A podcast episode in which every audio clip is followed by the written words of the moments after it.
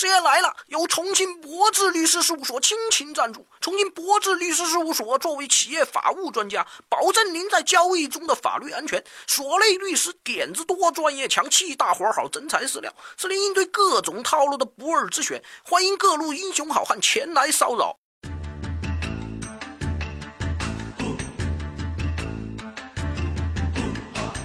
大家好，这里是师爷来了。今儿个呢，师爷要跟大家聊聊这捡钱包里边的大学问啊。头两天，张某在公交车上捡到一只装有两万块钱现金的皮包啊！哇塞！顿时觉得安静了二十多年的祖坟终于开始冒青烟儿了。张某赶紧把皮包拿回了家。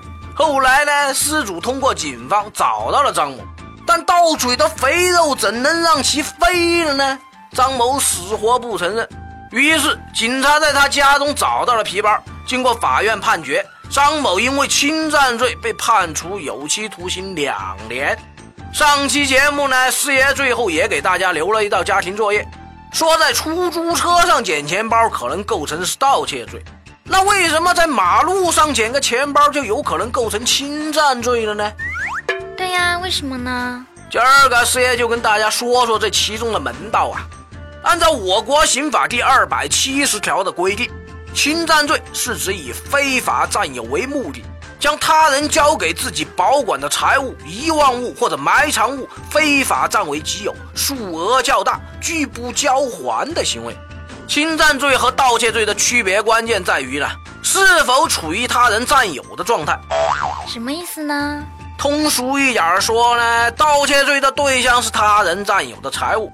小偷偷东西都是在你手里偷、身上偷、家里偷，也就是这些东西本来都是由你控制的，小偷把它们转移到了自己那儿，变成了自己控制。而侵占罪呢，则是无他人占有的财物，就比如说你网购的价值数万的充气娃娃被你不小心落在了大街上，此时你的这个女朋友就属于不在你的控制范围之内，无人占有了。而隔壁老王下班回家的时候，邂逅你的充气女朋友，对其一见钟情呐，并把她带回了家。呀，流氓！后来你去老王家串门，在老王床上发现了失踪多日的女友。出卖我的爱，逼着我离开，最后知道真相的我眼泪掉下来。你想向老王讨要，老王不还。那对方就涉嫌侵占罪了，何止侵占罪，简直就是夺妻之恨啊！不过话说回来，别人把钱包落在了车上，对方不应该也是失去对钱包的控制了吗？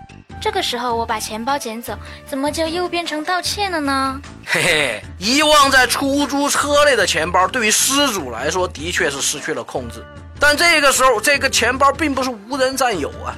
他是属于出租车司机临时占有的吧？啊，你在逗我吗？你可以这么理解啊，既然乘客把包落在了车上，那就暂时由司机来进行保管。你把它拿走了，那就构成盗窃罪喽。同理，别人落在商店柜台的东西，你要拿走了，那也构成盗窃。只有像遗失在大马路上这种公共场所的东西，才属于真正的无人占有啊。你把它拿走，拒不交还，那就涉嫌侵占。另外，所谓的对财物的控制，也不是咱们通俗意义上理解的那种绝对的。就比如在路上，某人的钱包掉在了脚底下，你偷偷把它捡起来带走，在大马路上无人控制，嗯，这是侵占。错了，对方的钱包虽然掉了，但其没有离开，随时都有可能发现掉在地上钱包啊。这也属于对财物的一种控制。这样啊，别把问题想简单了，里面的门道多着呢。师爷今天讲了捡东西这里边一些弯弯绕，但无论怎么区分，盗窃和侵占都是违法的行为，大家记好啊。如今的社会真要做到路不拾遗，确实也有点不太现实啊。但大家只要怀着善意，莫去想那些不劳而获的事情。就无需有这方面的烦恼啊！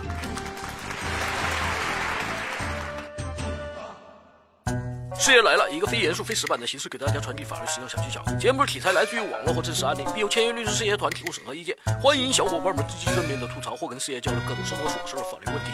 事业会在第一时间根据专业人士的意见，为您添上轻松易懂的各类点子和主意。听课老爷都说行，支持一份也是情。有灵善对事业事儿，生活无忧处处赢。欢迎小伙伴们积极关注、点赞、加打赏，谢谢大家。